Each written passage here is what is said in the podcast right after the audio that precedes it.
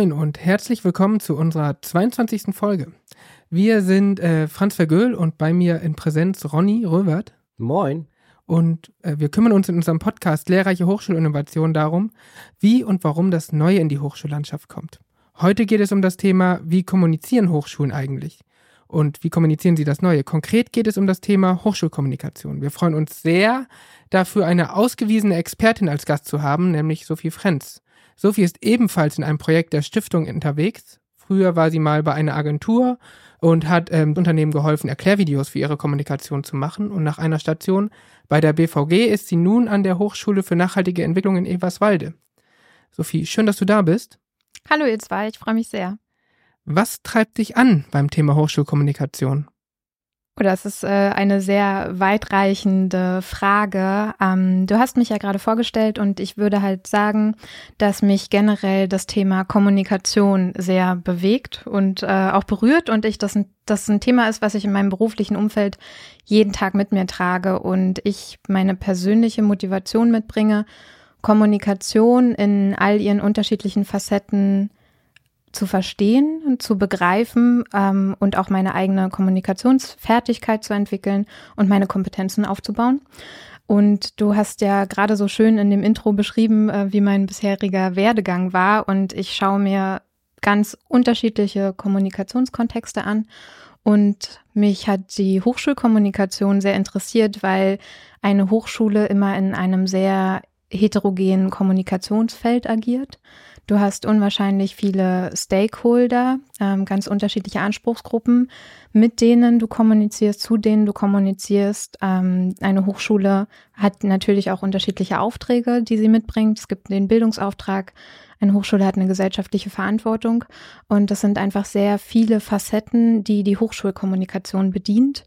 Und das hat mich interessiert. Und ähm, seit wann bist du an der Hochschule Nachhaltige Entwicklung? Das wären jetzt zwei Jahre. Zwei Jahre. Und wenn du dich zurückerinnerst, äh, so an die ersten Tage, jetzt gar nicht so, wie du physisch dann da warst, sondern wo du dich in, in das Thema der Kommunikation in und an Hochschulen ähm, dann rangetastet hast, war das für dich ein Kulturschock oder hast du es genauso erwartet oder kanntest du es vielleicht auch schon aus eigenen Erfahrungen wie Studium und das hat es nur bestätigt? Ähm, wie, wie war es für dich?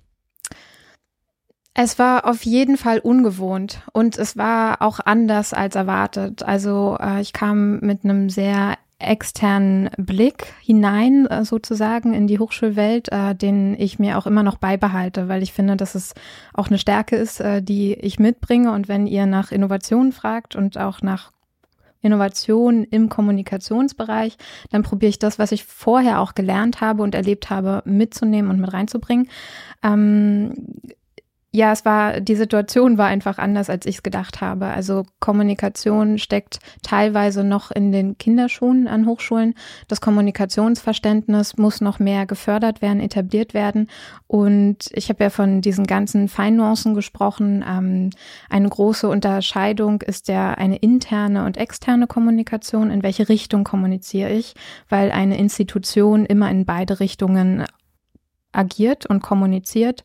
Ähm, und diese Unterscheidungsmerkmale sind teilweise noch gar nicht so geschärft ähm, gewesen. Ähm, ja, und daran arbeite ich dann mit. Also, aber so wie es meistens ist, wenn man irgendwo neu anfängt, dann ist das ja dann doch anders, als man sich vorher vorgestellt hat. Ähm, es gibt aber auch unwahrscheinlich viel Entwicklungspotenzial. Also das ist ein, ich betrachte das wirklich als Spielfeld und auch als Spielraum, den ich aktiv gestalten kann. Ähm, daran hatte ich auf jeden Fall sehr viel Interesse. Und du hast ja die Unterscheidung gemacht zwischen interner und externer Kommunikation und äh, habe mich tatsächlich ein bisschen vorbereitet und äh, würde ich gern mit einem, vielleicht kennst du das auch, Zitat von äh, Niklas Luhmann konfrontieren. Der hat nämlich gesagt, dass Wissenschaft das einzige soziale System sei, das kein Publikum außer seiner selbst kenne. Das heißt, ähm, Hochschulen und, und Wissenschaftseinrichtungen sind quasi extrem gut mit sich selber zu kommunizieren. Interne Kommunikation quasi eins plus und externe Kommunikation können die gar nicht brauchen die auch nicht. Ist ganz, ganz, ganz schwierig. Jetzt in dieser plakativen Form würdest du da mitgehen? Jein. ähm, also es ist einerseits eine sehr provokante Aussage. Ähm, ich denke, dass Hochschulen einfach ein sehr spezielles Umfeld sind. Ähm, du hast die ganzen unterschiedlichen Fakultäten beispielsweise, du hast unterschiedliche Lehrende, unterschiedliches Expertisenwissen und ne, du betreibst viele Themen, ähm, Studium, Forschung und es gibt natürlich Einzelinteressen von den Leuten heraus. Vielleicht hat Luhmann in die Richtung äh, ähm, angespielt. Es gibt teilweise ein sehr hohes Sendungsbewusstsein. So würde ich das beschreiben von Hochschulen. Also, dass über die eigene Arbeit viel berichtet wird.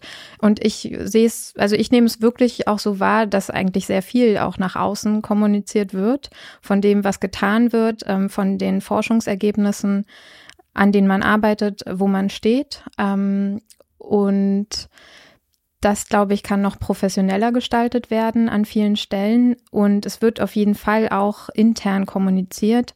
Äh, und da denke ich aber auch wirklich, dass es einfach Potenzial gibt, dass du bessere Synergieeffekte schaffen kannst an Hochschulen durch eine professionalisierte Kommunikation und dass du bessere Kanäle aufbauen kannst, eine stärkere Vernetzung, einen besseren Wissenstransfer auch intern fördern kannst, also intern und extern.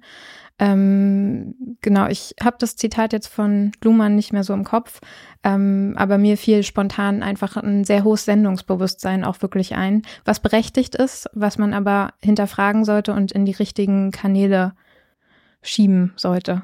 Mhm. Ich glaube, Franz, dazu passt ganz gut. Wir haben wieder mal ein paar O-Töne angefragt zu diesem Thema. Und äh, ein O-Ton dankenswerterweise von einem Hochschulpräsidenten, der passend zu dem, was Sophie gesagt hat, kann man auch so attestieren, glaube ich, selbst ein hohes Sendungsbewusstsein hat als Person, aber gar nicht im negativen wie im, oder im positiven Sinne, sondern hat er einfach, gerade weil er sich mit äh, aktuellen Themen wie KI auch beschäftigt und äh, für seine Hochschule als auch, glaube ich, für sich als Person kommuniziert. Franz, wer hat uns was geschickt?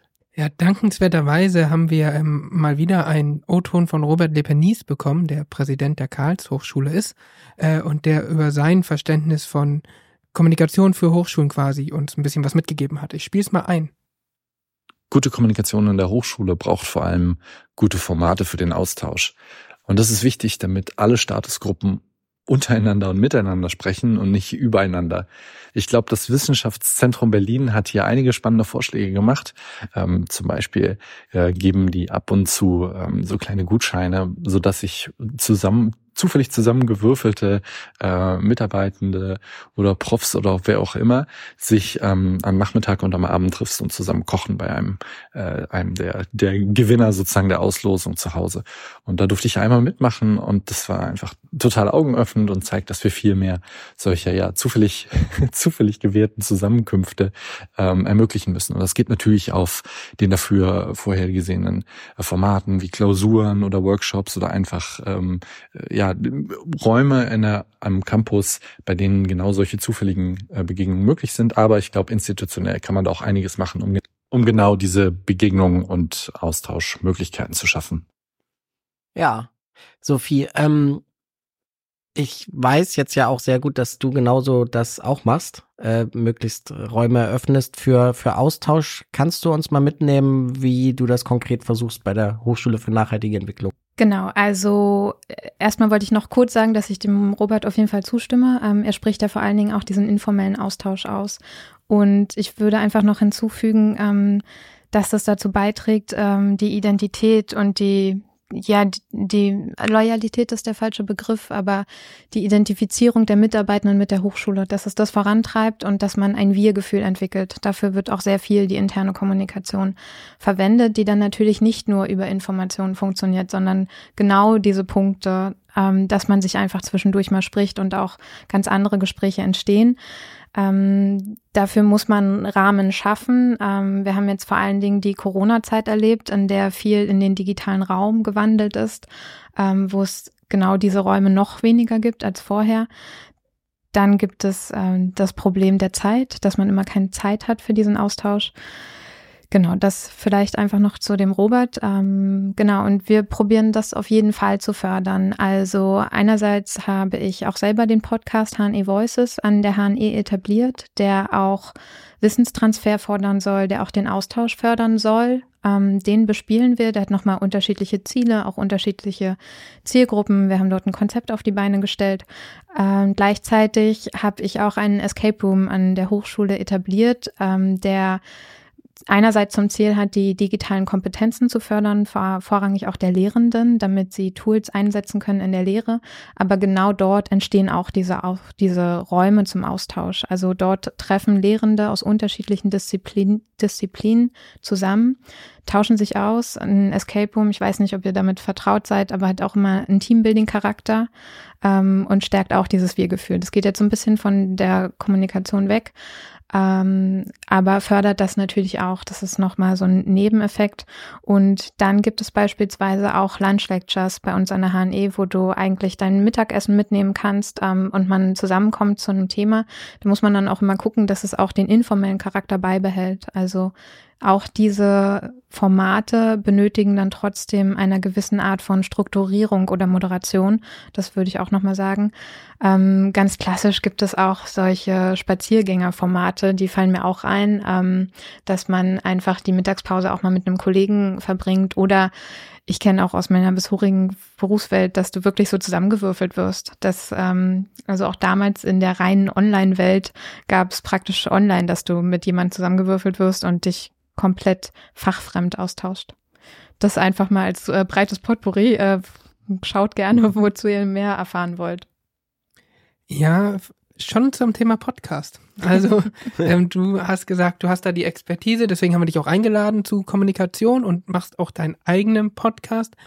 Wenn jetzt andere Menschen, so wie wir, mit einem eigenen Podcast starten wollen, was würdest du denen empfehlen? Was kann man gut machen? Was sollte man sich vielleicht überlegen, bevor man mit einem eigenen Podcast-Format startet? Klammer auf, wenn die es vielleicht gar nicht von der Pike aus gelernt haben, also vielleicht nicht so Kommunikationsprofis sind wie du, schon woanders waren, sondern das mehr oder minder irgendwie, wir sind Wissenschaftlerinnen, Hochschulmitarbeiter und dann wollen wir das jetzt zusätzlich gerne machen.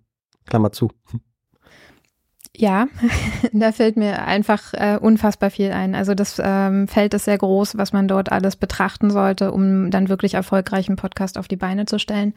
Mm, es fängt bei sehr grundlegenden Fragen an. Also ich würde erst mal sagen, wenn jemand einen Podcast machen möchte, sollte er sich vorher sehr viele Fragen stellen. Und das sind einerseits ähm, die gängigen Fragen, wenn man ein Kommunikationsformat entwickeln möchte. Also mit wem möchte ich kommunizieren, wer ist meine Zielgruppe. Ich finde, das wird häufiger vernachlässigt, obwohl es wirklich einer der Grundbausteine ist, dass man auch nochmal die Perspektive der Zielgruppe einnimmt, überlegt, wer ist das, ähm, was sind die Interessen. Also das eine ist ja, ich habe ja einen bestimmten Kommunikationsanlass, ich möchte etwas kommunizieren, darüber muss man sich Gedanken machen, über was möchte ich sprechen, mit wem und auch was ist das Interesse der Zielgruppe, was hat die für eine Erwartungshaltung? Und diese beiden Punkte muss man auf jeden Fall erstmal matchen. Ähm, und ich beobachte, dass es manchmal dazu schon nicht kommt, aber das ist so die Grundlage.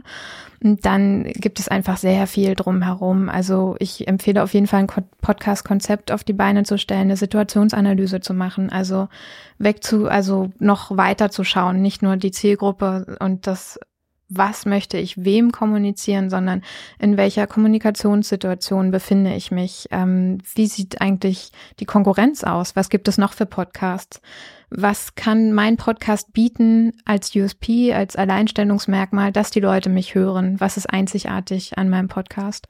Und dann beim Podcasten geht es auch ähm, um die Hosts, um die Persönlichkeiten der Hosts. Äh, und da muss man auch schauen, wo liegen meine persönlichen Stärken. Also bin ich gut in der Kommunikation, rede ich gern mit Menschen und da kann vielleicht sogar auch die Antwort Nein sein. Dann ist es vielleicht kein Interview-Podcast, sondern ein gut recherchierter Beitrag, ähm, also ein Podcast, der sich aus Audiobeiträgen zusammensetzt. Ähm, es gibt ja ganz unterschiedliche Formate an Podcasts, die man bespielen kann. Und im Endeffekt muss man dann viele kleine Entscheidungen treffen, die irgendwann in ein Podcast-Konzept münden, Du musst dir Gedanken machen, wie oft du veröffentlichen möchtest, wie lang dein Podcast sein soll. Im besten Fall stellt man einen Redaktionsplan auf die Beine, schaut ein bisschen, wie, wie gehen wir mit Pausen um, ne? wie, also dann kommen diese ganzen organisatorischen Punkte. Ähm, aber zunächst sollte man wirklich einfach klar wissen, was möchte ich kommunizieren, wem möchte ich das kommunizieren und wie, wie möchte ich das machen. Ähm, ja, und dann der organisatorische Aufwand ist auch nicht zu unterschätzen. Also von Gäste einladen, briefen, diese Prozesse, die man im Hintergrund aufsetzt. Äh, damit muss man sich dann noch auseinandersetzen. Äh, genau, bis hin zum Schnitt, zur Kommunikation. Wie, wie bewerbe ich meinen Podcast? Auf welchen Kanälen wird er stattfinden? Also das ist eine ganze Welt, die man dann betritt. Und da muss man auf jeden Fall einfach richtig Lust auch haben.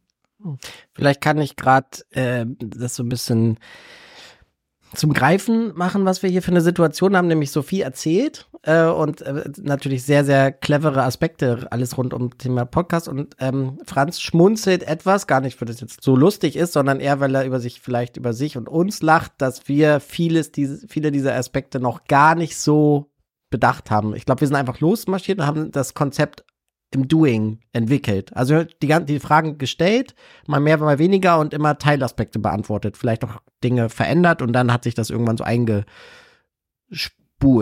Oder ist es was anderes, warum du schmunzelst, Franz? Naja, ich fühle mich schon ertappt an vielen Stellen. Ich würde halt auch sagen, es wäre so nicht gegangen. Also wir hätten nicht zu unser, also wir arbeiten ja an unterschiedlichen Hochschulen, haben unterschiedliche Vorgesetzte. Wir hätten schwierig so hingehen können und sagen können, ja, wir wollen Podcast machen und wir brauchen jetzt erstmal irgendwie zwei Wochenend-Workshops intensiv Arbeitszeit, in denen wir uns solche Fragen stellen, ähm, die wir für andere Sachen dann nicht zur Verfügung haben, sondern wir mussten gucken, dass wir mit doch wenig Ressourcen das auch hinkriegen. Ähm, und an vielen Stellen haben wir uns solche Fragen auch gestellt. Das waren dann auch Punkte, wo ich geschmunzelt habe. Also so wäre es so Zielgruppe, ähm, wie wollen wir kommunizieren und so weiter. Und dann machen wir aber oft auch andere Sachen oder sie entwickeln sich anders. Also unser Podcast-Konzept, ähm, wenn wir es mal so formulieren, äh, ist doch anders, als wir es zum Anfang mal dachten. Zum Beispiel, also wir haben viel weniger Fokus von konkreten Lehrsituationen. Zum Anfang haben wir mal gedacht, es geht viel um so, jemand setzt eine neue didaktische Methode ein und wir sprechen dann darüber, wie das Innovation bei Studierenden vielleicht auch auslöst oder sowas. Und viel mehr hingekommen zu äh, Hochschulentwicklung insgesamt. Was tut sich im Feld der Hochschulen insgesamt? Also wie mehr die Rahmenbedingungen von Hochschullehrer als die Hochschullehrer selbst. Äh, da wären wir, glaube ich, vor knapp zwei Jahren, als wir angefangen haben, nicht drauf gekommen. Hm. Und die Unsicherheit auch, wie man mit äh, Gästen quasi umgeht. Also am Anfang haben wir viel mit O-Tönen versucht, weil wir dachten, unsere Stärke sei, ein, ein, ein Netzwerk zu haben, wo wir das schneller mal anfragen und waren noch zu schüchtern, dass wir auch vielleicht spannende Leute dann zu uns bekommen. Und dann haben wir gemerkt, ach, wenn man das dann doch irgendwie sich doch ein bisschen was erarbeitet, dann hat man auch mehr Möglichkeiten, das Konzept dann vielleicht noch, noch mehr anzureichern. Also wir werden, glaube ich, zu schüchtern gewesen, auch, dass wir gar nicht die, das, das Mandat gehabt hätten, diesen Podcast äh, vielleicht zu machen in der Form. Das Konzept wäre, glaube ich, ähm, abgelehnt worden, würde ich mal so ganz zugespitzt sagen. Und irgendwann hat man dann sich den Ruf erarbeitet und das auch intern quasi die Rückendeckung dafür zu bekommen. Also ich glaube, uns, also die Fragen, die du stellst, sind super für wenn man so ein bisschen ins Laufen gekommen ist. Das kann auch ob vor der ersten oder irgendwann in den ersten Folgen sein, aber ähm, ich glaube, die Schwierigkeit ist das, was du sagst, wenn man das nie auf den Tisch legt. Also wenn man einfach so irgendwie so klassisch wie bei uns irgendwie noch zwei äh, männliche Wesen, die meinen jetzt wieder irgendwas in die Welt zu posaunen und die sich einfach so eingrufen. Ich glaube, das wäre schon etwas und da sind wir dann und fühlen wir uns jetzt glaube ich auch nicht so ertappt, äh, dass wir uns schon die ganze Zeit hinterfragen quasi, was sind die Themen, wer ist die Zielgruppe, auch vielleicht manche Zielgruppen merken, die erreichen wir gar nicht, dann sollen wir uns auf die, die wir haben, die wir auch, man spricht ja auch mit Menschen, die das hören, auf die konzentrieren und das so im Gehen professionalisieren. Es wäre aber schön gewesen, das alles im Vorfeld zu haben, vielleicht auch Unterstützung zu haben. Das muss man vielleicht dazu sagen. Wir haben jetzt auch kaum Unterstützung greifbar gehabt, greifbar zu sehen, von der Technik bis hin zu Beratung. Das mussten wir uns irgendwie alles so zusammenstückeln. Ähm, das wäre schon schön gewesen. Ja, also ihr verfolgt ja einen Learning by Doing Ansatz auch und ihr behaltet euch auch eine gewisse Flexibilität bei. Und das ist auf jeden Fall gut und richtig. Und ich glaube, manchmal erfordert es auch einfach Mut, loszulaufen. Und ich glaube, es hat einfach auch viel mit euren Persönlichkeiten zu tun und das entspricht euch. Und ein Podcast ist ein sehr persönliches Medium. Ähm, und das ist natürlich ein Prozess. Also auch wenn ich jetzt ein Konzept schreibe am Anfang, dann heißt es nicht, dass ich dieses Konzept eins zu eins umzusetzen habe oder mhm. dass ich immer stark darauf beharren muss. Und das stimmt, das entwickelt sich einfach mit der Zeit. Man kriegt natürlich ein Gefühl, man bekommt Feedback dann von den Leuten. Ähm, gleichzeitig wenn ihr vielleicht eine Situationsanalyse gemacht hättet oder eine Bedarfsanalyse, wärt ihr vorher schon auf andere Punkte gekommen und hättet vorher schon andere Weichen eingestellt. Das kann man jetzt im Nachhinein natürlich nicht sagen. Und im Endeffekt, klar, also man muss nicht alles verkopft durchdenken, aber das ähm, würde ich raten. Und ich glaube, es ist auch ähm, eine individuelle Sache, in welcher Situation man sich befindet. Okay, ähm, wir haben mal jemanden gefragt, der das schon über einen längeren Zeitraum erst beforscht hat und jetzt auch selber umsetzt. Wir haben einen weiteren O-Ton, äh, der die Sachen, die du gesagt hast, Sophie, auch nochmal ganz gut ähm, zusammenführt in so einen Empfehlungscharakter. Also was können Hochschulen denn wirklich jetzt tun, um sich dazu professionalisieren? Wir haben Philipp äh, Schrögel äh, gefragt, der war vorher am KIT, hat viel zu inklusiver Wissenschaftskommunikation gearbeitet und ist jetzt Forschungskoordinator und Wissenschaftskommunikator am Käthe Hamburger Kolleg für, das ist etwas crazy, aber es das heißt wirklich so, und sie machen spannende Sachen, apokalyptische und postapokalyptische Studien an der Universität Heidelberg. Also ein vielleicht nicht ganz äh, triviales Thema, umso wichtiger irgendwie, wenn man das gut kommuniziert. Deswegen ist er, glaube ich, an einem guten Ort und arbeitet zu kreativen und partizipativen Formen der Wissenschaftskommunikation. Und Philipp hat uns folgende Ratschläge, also nicht uns konkret, sondern den Hochschulen mitgebracht.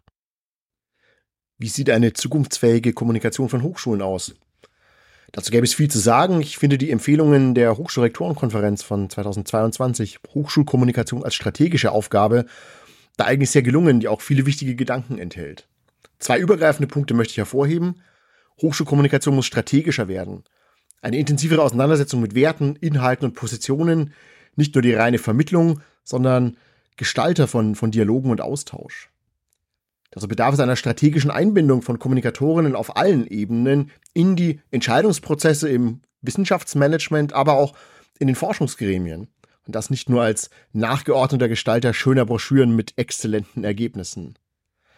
Dazu gehört auch, dass diese Expertise in diesen Gremien auch ernst genommen wird. Dabei ist es auch Aufgabe von Hochschulkommunikation, mediale und öffentliche Diskurse systematisch zurück in die Hochschulen zu bringen und eben, wie gesagt, Dialoge zu ermöglichen, in die Forschung, im Blick auf transdisziplinäre Forschung, aber eben auch auf die Leitungsebenen und Entscheidungsebenen von Hochschulen. Der zweite Punkt, Hochschulkommunikation muss vielfältiger werden in etlichen Aspekten. Einerseits in der Organisation, also nicht mehr der Gedanke einer allein sprechenden zentralen Kommunikationsabteilung, sondern verschiedene dezentrale Einrichtungen, die miteinander vernetzt sind, Forschungsprojekte, einzelne Forschende und insbesondere auch Doktorandinnen und Studierende, die ja auch kommunizieren in ganz anderen Rollen. Eine Herausforderung ist dabei natürlich, Wege zu finden, die Perspektivvielfalt und vielleicht auch gegenseitigen Positionen zuzulassen und zu gestalten. Denn auch das gehört dazu, viel stärker innerhochschulische Diskurse aktiv zu gestalten, als dass diese nur über andere Kanäle passieren, beispielsweise als Kommentar-Battle in irgendwelchen Social-Media-Plattformen. Äh, und sowohl hochschulintern als auch mit Blick auf die dargestellten Perspektiven und erreichten Bevölkerungsgruppen gilt es, mehr Diversität bei den Kommunikatorinnen als auch eben den dargestellten Aspekten äh, zu erreichen. Insgesamt sind das alles keine neuen Ideen. Vieles passiert schon auch an vielen Stellen und an vielen Hochschulen, aber es gibt doch noch einiges zu tun. Das ist auf jeden Fall ein äh, ordentlicher Katalog, den, den Philipp quasi aufschlägt für Hochschulen. Sophie, ist das realistisch? Also ich meine, du bist ja auch wie, also ich glaube, Franz, Sophie und ich, wir sind alle an ähm, eher kleineren Hochschulen oder Universitäten mit sehr beschränkten Ressourcen, auch beschränkten Unterstützungsinfrastrukturen für so Kommunikation.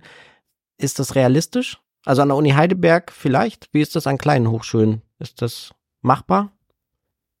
Ich bin mir nicht sicher, ob die Frage sein sollte, ist das realistisch? Weil ich denke, dass Hochschulen sich in einem immer mehr in einem Umfeld bewegen, in dem das passieren muss.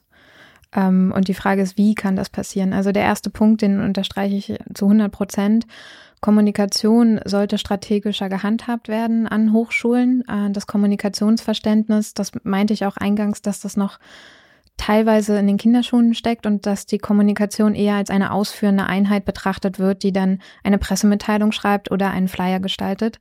Und dass dieses Know-how wirklich eher in die einzelnen Bereiche einsickern sollte, dass die Leute empowered werden müssten, selber Kommunikation durchführen zu können. Und dafür musst du aber die Werte vermittelt haben, die müssen verinnerlicht sein. Man muss verstehen, in welchem Kommunikationsumfeld bewege ich mich, ne? Was, was ist die Hochschule, also wer ist die Hochschule ähm, was ist mein USP? Wie möchten wir nach außen auftreten? Ähm, und das ist auch Kommunikation auf einer strategischen Ebene. Ähm, und dann funktioniert Kommunikation, wie schon eingangs beschrieben, auf diesen ganz unterschiedlichen Ebenen in Richtung vieler unterschiedlichen Stakeholder und das an, auch nur an einer zentralen Stelle in einer Hochschule zu verankern, das ist unrealistisch, wie du das schon beschreibst. Und der Weg geht halt dahin, ähm, dass einfach das Verständnis viel ja gefördert werden muss, ähm, dass die einzelnen Einheiten viel besser kommunizieren können und dass auch einfach eine integrierte Kommunikationsstrategie der Hochschule existiert, in dem jeder weiß, wie er sich in welchem Umfeld im Sinne der Hochschule, sag ich jetzt mal, kommunikativ äußern sollte, wenn wir den externen Blick ein, einnehmen. Der zweite Punkt war recht weit gefächert und ich finde, dass der auch sehr viel äh, die interne Perspektive eingenommen hat. Also natürlich müssen wir auch einen Diskurs haben und Kommunikation sollte vielfältiger sein. Und das ist auch äh, das, was in dem anderen O-Ton zur Geltung kam. Es müssen diese Räume geschaffen werden, weil die WissenschaftlerInnen, die dann einzeln angestellt sind, agieren mit ihren Teams, ähm, die brauchen diesen Austausch ähm, und dafür ist Kommunikation ein Mittel. Aber Kommunikation von der Hochschule ist einfach äh, riesig weit gefächert. Ja, und das ist ähm, ein sehr großes Thema. Ähm, ich verstehe das aber wirklich so, dass man sich unter dem Dach der Hochschule praktisch versammelt und als, als mit einem Wir-Gefühl ähm, einheitlich nach außen auftreten sollte. Ähm, was natürlich diesem Argument, dass es vielfältiger und diverser sein sollte, widerspricht. Es sollte einfach Themen ähm, bespielen und auf eine Art und Weise, dass ja mit einer professionellen Kommunikationsart und Weise.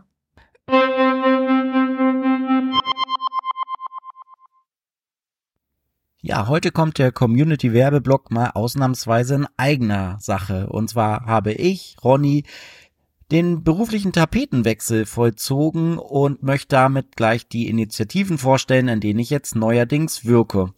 Seit dem 1.11.2023 habe ich die Möglichkeit, die vielen Themen des Podcasts, die wir schon bearbeitet haben, in Schleswig-Holstein voranzutreiben, und zwar als Leiter für innovative Bildung am Wissenschaftszentrum Kiel und dort mit der Verantwortung für den Digital Learning Campus Schleswig-Holstein, kurz DLC, den ich mal vorstellen möchte. Den DLC hat Anja Lorenz schon mal in einer früheren Folge zu Openness ins Spiel gebracht. Es ist nicht das x-te Bildungsprojekt oder die x-te Lernplattform, sondern ganz grundlegend sind es mit dem DLC die viel beschworenen, die viel beschriebenen, viel diskutierten Future Skills, also die Zukunftskompetenzen, die wir alle brauchen, um gut gerüstet für die Zukunft zu sein, mit denen wir uns auseinandersetzen.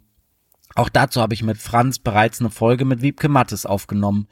Dieses Konzept der Future Skills ist so erfolgreich, weil sich alle Menschen damit bildungsbereichsübergreifend positiv verbinden können. Und mit dem DLC werden eben auch alle Menschen angesprochen. Es sind Schülerinnen und Schüler, Auszubildende, Studierende, Beschäftigte, ganz allgemein Bürgerinnen und Bürger. Mit dem DLC bringen wir Future Skills in die Schulen, Hörsäle, in die Unternehmen und natürlich auch nach Hause oder ins Homeoffice. Wir setzen genau diese Vision um. Im nächsten Jahr geht's konkret los nach vielen, vielen Vorarbeiten und wir sind überzeugt, dass es hier nicht nur äh, einen Innovationscharakter bundesweit hat, sondern vielleicht auch europaweit einzigartig ist, denn wir verbinden erstklassige Online-Lernangebote, wie wir sie kennen, und verbinden sie mit physischen Lernorten, die bürgeroffen sind, in denen Kurse, Workshops, Veranstaltungen, Ausstellungen besucht werden können, in denen man Zukunftskompetenzen nicht nur lernen kann, sondern sich auch direkt damit beschäftigen kann. Man kann die Dinge ausprobieren. Dazu werden die Online-Lernangebote mit Vor-Ort-Lernorten quer über Schleswig-Holstein verteilt verknüpft, unter anderem in Kiel, Lübeck, Heide und Flensburg, aber auch durch assoziierte Partner aus Zivilgesellschaft und Wirtschaft in der Region. Dazu wird im kommenden Jahr 2024 die Lernplattform unter dlc.sh gelauncht begleitet von den dann auch startenden Lernangeboten vor Ort. Auf der Website dlc.sh kann man sich schon jetzt zur DLC-Initiative informieren. Das DLC-Projektbüro, das ich verantworte, koordiniert eben übergreifend diese Initiative und ähm, widmet sich diesen allgemeinen Aufgaben wie der Öffentlichkeitsarbeit und des Stakeholder Managements. Wir sitzen im Wissenschaftszentrum Kiel, das als hochmodernes Gebäude direkt neben der Uni Kiel Veranstaltungen ausrichtet, moderne Büros ähm, über moderne Büros verfügt, Coworking Spaces hat, Meetingräume hat und daneben auch innovative Unternehmen und Projekte Mieter sind, aber wir eben auch selbst regionale Innovationsprojekte umsetzen, wie den DLC. Ja, schaut doch also gern mal auf dlc.sh vorbei oder doch kommt mich doch am besten direkt im Wissenschaftszentrum Kiel direkt neben der Uni besuchen. Ich freue mich.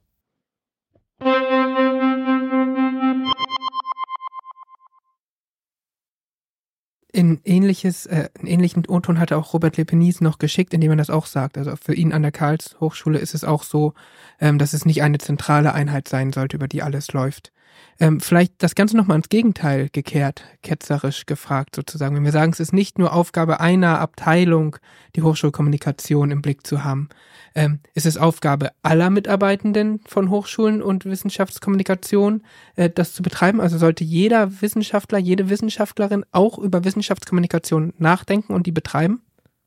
Also eine generelle Antwort würde auf schon lauten Ja. Es kommt natürlich immer auf den Menschen an. Also ich, ich kann mich nur wiederholen, aber man muss natürlich gucken, ähm, gibt es einen Kommunikationsanlass? Also hat dieser Mensch etwas mitzuteilen? Ähm, wenn ja, was und an wen? Ist es die externe Öffentlichkeit oder sind es dann doch die KollegInnen?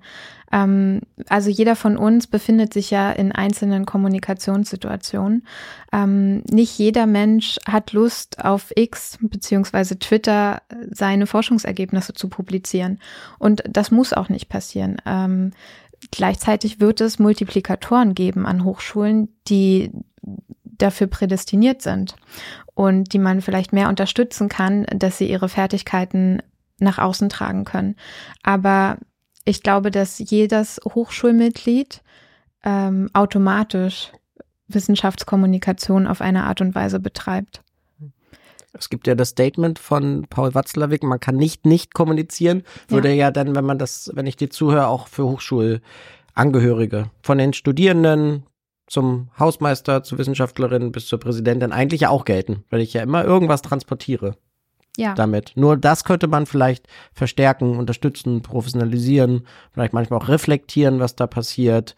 Ähm, manches vielleicht strategischer fassen. Also ein Aspekt zum Beispiel, wo, an, mit dem ich mich immer noch ähm, so, so beschäftige, ist, wenn Mitarbeitende teilweise mehr Reichweite haben als die Hochschule an sich, dann gibt, ne, dann, wie, wie gehe ich damit um? Also da wird es einfach nur verstärkt oder kann man nicht die Person professionalisieren?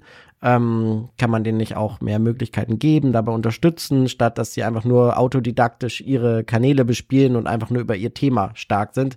Wenn es wäre ja schön, wenn es so in so einem also wenn die Marke der Hochschule, wenn man das mal zugespitzt nimmt, dann noch dazukommt und es vielleicht sogar besser ist, als wenn nur die Person kommuniziert oder die Person Schwierigkeiten hat, auch die Hochschule noch mit zu kommunizieren, weil sie gar nicht vom Corporate Design zu den ganzen, was auch immer mittransportiert werden soll, gar nicht im Blick hat. Ähm, aber häufig, glaube ich, ist dann ein zu großes, gewachsenes Selbstbewusstsein bei den einzelnen Individuen.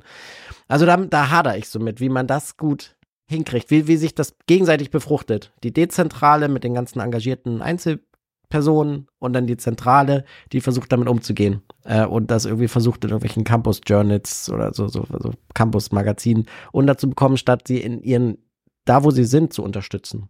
Ähm, die Frage wäre dann eher, ist das möglich? Also kann eine professionelle Hochschulkommunikation die Individuen wirklich unterstützen? Also wie kann, was kann sie denen an, der Hand, an die Hand geben, dass, dass sie besser werden? Oder reicht es schon, wenn sie einfach nicht Steine in den Weg legen? Wäre das schon genug ge gemacht? Also sehr zugespitzt, ohne eigene Erfahrung gesammelt zu haben, natürlich. Aber vielleicht ist da was dran. Also ist es am besten, jeder macht so seins, so nicht Angriffspakt, äh, und dann macht jeder so seins. Oder ist es nicht besser, wenn man mehr zusammen. Wie, wie können die zusammenarbeiten? Jetzt nehmen wir mal diesen Beispiel, das Beispiel mit Superreichweite. Einzelperson hat äh, zehnmal so viel Reichweite in der, zum Beispiel in Sozialmedien als der Hochschul-Account. Wie arbeiten die jetzt zusammen? Die einen sagen, wir sind professionell, der eine andere sagt, ich habe Reichweite. Wie geht, wie führt das zusammen, wie kommt das zusammen? Also ich glaube, dass es eine generelle Herausforderung ist, vor der jeder Hochschule steht. Ähm, und generell finde ich es gut, wenn Menschen das Zepter selber in die Hand nehmen. Und das ist ja eine Form von Personal Branding. Wenn wir uns LinkedIn betrachten, dann funktioniert diese Plattform ja komplett auf dem Personal Branding. Und ich denke aber, dass es wichtig ist, dass sich die diese Menschen dann trotzdem unter dem Schirm der Hochschule stellen und das als wie ein als Dachmarke verstehen und dass sie im Sinne der Hochschule kommunizieren und handeln. Ähm, das ist ein bisschen nochmal, was ich das angesprochen hatte. Interne Kommunikation hat sehr viel auch zum Ziel, ein Wir-Gefühl zu stärken und das fehlt teilweise noch an, in der aktuellen Hochschullandschaft, was natürlich auch dazu kommt, dass, weil es einfach sehr dezentral eingerichtet ist. Aber es gibt auf jeden Fall Mittel und Wege, mit interner Kommunikation dieses Wir-Gefühl zu stärken und auch einfach eine Win-Win-Situation für beide zu schaffen. Ich bin fest davon überzeugt, dass das möglich ist. Man muss einfach die individuelle Situation anschauen, in den Austausch miteinander gehen und für Verständnis wahrscheinlich sorgen auf beiden Seiten. Also warum geht vielleicht der eine Mitarbeitende los und möchte lieber alleine für sich kommunizieren, als sich unter die Hochschule zu stellen? Dafür wird es Gründe geben, die müsste man einmal erforschen und miteinander in den Dialog treten. Das war jetzt meine ganz platte Antwort darauf. Ähm, und ich denke aber, dass beide Seiten sich praktisch gegenseitig befruchten können. Davon bin ich fest überzeugt. Wir haben jetzt schon viel über ähm, Kommunikation auch von Mitgliedern der Hochschule gesprochen. Dabei hatten wir jetzt so im Blick äh, wissenschaftliche Mitarbeitende, vielleicht so ProfessorInnen oder vielleicht so Projektmitarbeitende. Aber es gibt ja noch die größte Mitgliedsgruppe an den Hochschulen. Und die kommunizieren ja auch. Also auch Studierende, gerade auf sozialen Medien vielleicht, Instagram oder so, äh, sprechen darüber, was passiert an ihren Hochschulen. Und es gibt dort eine Initiative, die nennt sich Stud SciCom. Ähm, und die haben wir auch mal gefragt, wie stehen die eigentlich zum Thema Hochschulkommunikation? Und das spiele ich mal ein und dann können wir nochmal drüber sprechen. Ähm, müssen Studierende oder sollten Studierende im Studium schon lernen, was Wissenschaftskommunikation ist, im Blick auf, später sind sie vielleicht mal wissenschaftliche Mitarbeitende? Hallo, hier ist Julia von Stutzeikom. Wer uns noch nicht kennt, Stutzeikom ist eine Initiative für studentische Wissenschaftskommunikation. Wir möchten vor allem Studierenden und jungen Forschenden niederschwellig Zugang zu Wiscom-Kompetenzen und Veranstaltungen bieten, weil das im Studium oft zu kurz oder gar nicht vorkommt. Dazu organisieren wir zum Beispiel kostenlose Workshops und Vorträge zu absoluten Basics der Wissenschaftskommunikation, so dass man einfach mal die Gelegenheit hat, in das Feld reinzuschnuppern. Um die Frage zu beantworten, was gute Öffentlichkeitsarbeit an Hochschulen ausmacht, muss man bedenken, dass es ja so diese zwei großen Gruppen einmal aus den professionellen KommunikatorInnen und einmal aus den WissenschaftlerInnen gibt. Die haben ihre jeweiligen Fachgebiete und die können nur in Zusammenarbeit ein wirklich tolles Ergebnis erzielen. Wenn wir uns da was wünschen dürften, dann wäre es, dass die MitarbeiterInnen der Öffentlichkeitsarbeit auf die WissenschaftlerInnen zugehen und diese ein bisschen zur Kommunikation über ihre Projekte animieren vieles von der coolen Forschungsarbeit und gerade auch den Forschungsprozessen dahinter, die an äh, Hochschulen passiert, kommt gefühlt selten außerhalb der Wissenschaftsbubble an. Und das halt auch, weil es nicht ausreichend für ein fachfremdes Publikum übersetzt wird. Als Studie möchte man seine Uni ja auch danach auswählen, ob die dort betriebene Forschung spannend ist und die Lehre einem das notwendige Handwerkszeug vermittelt, später selbst mal aktiv zu forschen. Und diese Inhalte kennen die WissenschaftlerInnen natürlich am besten, brauchen aber vielleicht hier und da mal die Unterstützung der Kommunikationsprofis, um diese auch erfolgreich zu vermitteln. Es wäre cool, wenn WissenschaftlerInnen und ihre Forschung mehr im Zentrum stehen würden. Aber wir als Stuzalkom sind natürlich auch ein bisschen befangen, denn wir möchten Forschenden halt auch ermöglichen, selbstständig und sozusagen am Nadelöhr der äh, Presseabteilung vorbei ihre eigene Wissenschaftskommunikation zu betreiben. Aber letztendlich ist halt das Wichtigste, dass die Information auch bei der gewünschten Zielgruppe ankommt. Äh, zum Beispiel sind ja jetzt auch viele Hochschulen in sozialen Medien wie Instagram vertreten, weil das einfach der beste Ort ist, um die Studierenden tatsächlich zu erreichen. So offizielle Pressemitteilungen lesen die ja eher selten.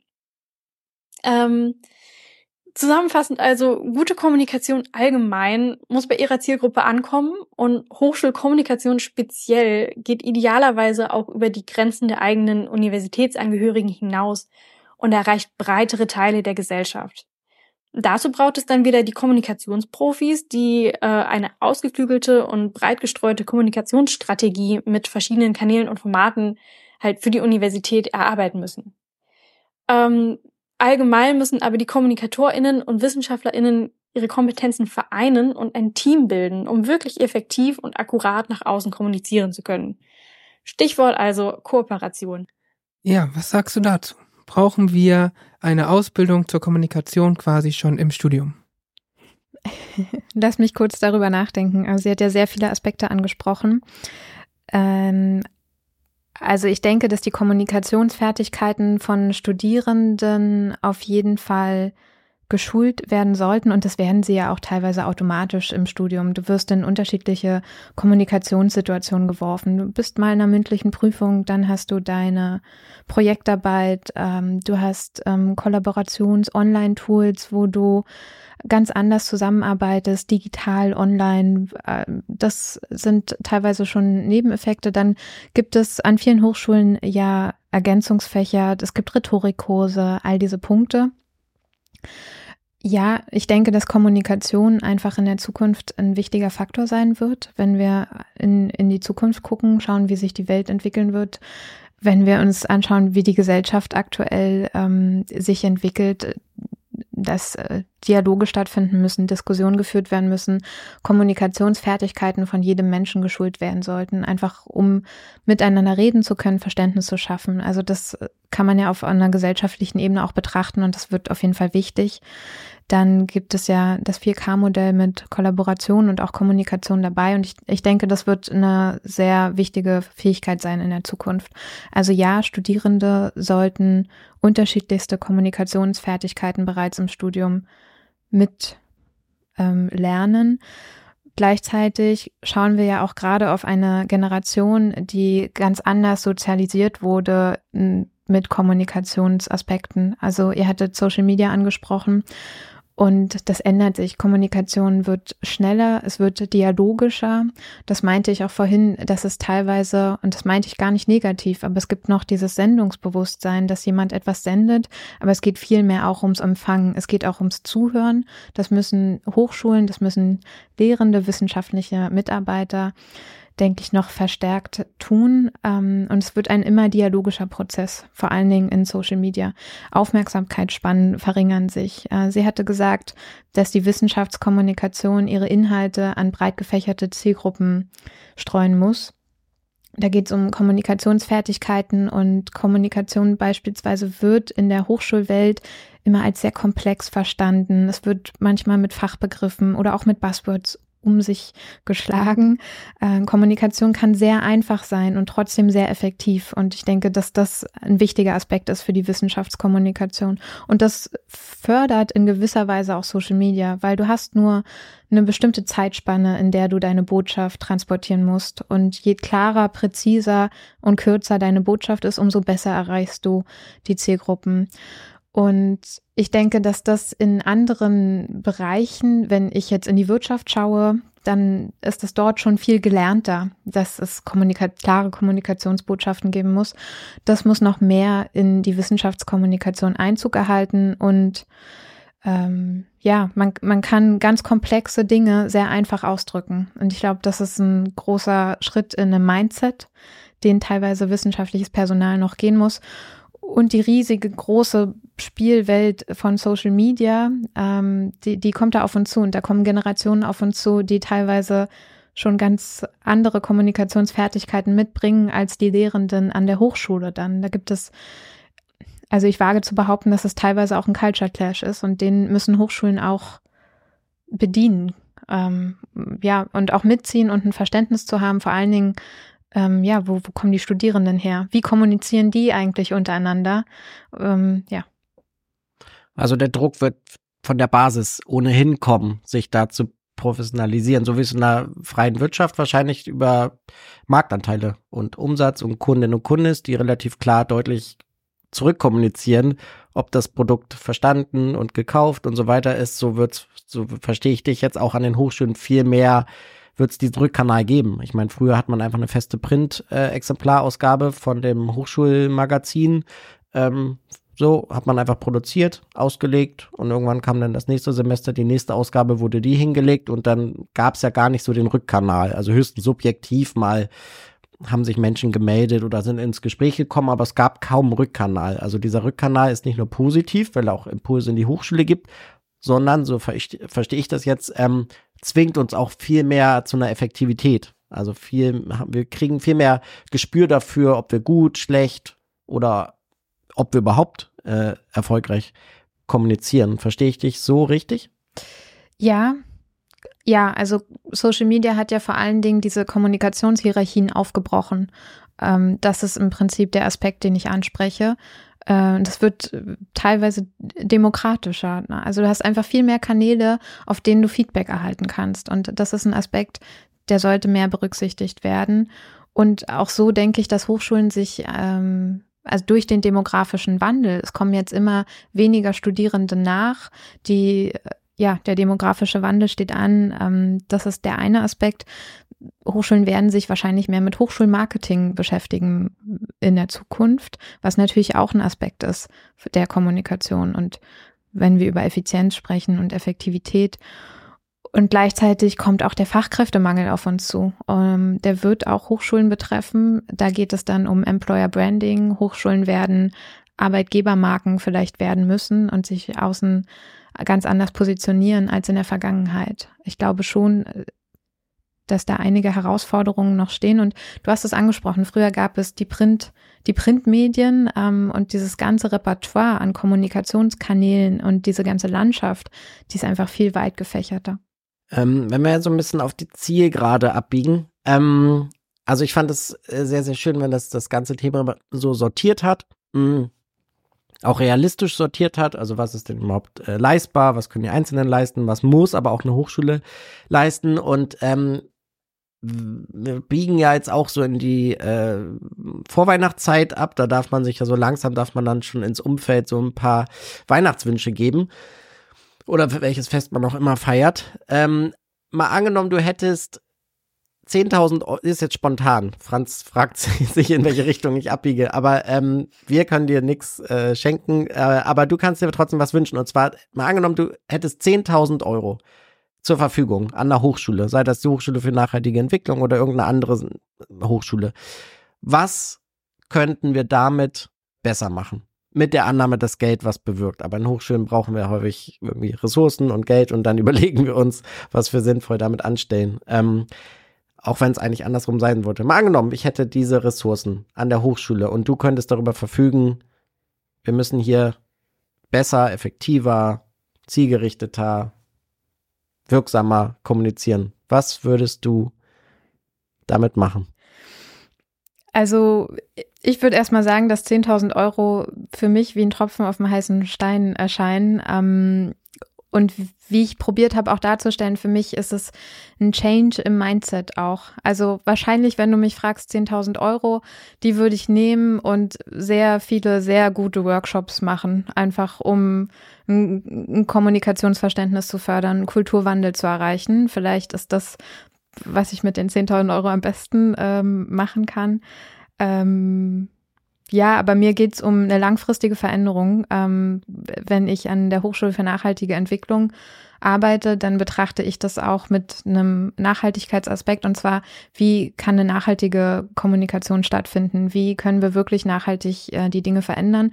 Da sind 10.000 Euro leider nicht so viel, aber da braucht es einfach einen Change im Mindset und mehr, mehr Kommunikation, mehr, mehr Mut, mehr Agilität, ähm, das sind Dinge, die kann ich mir gar nicht kaufen mit dem Geld.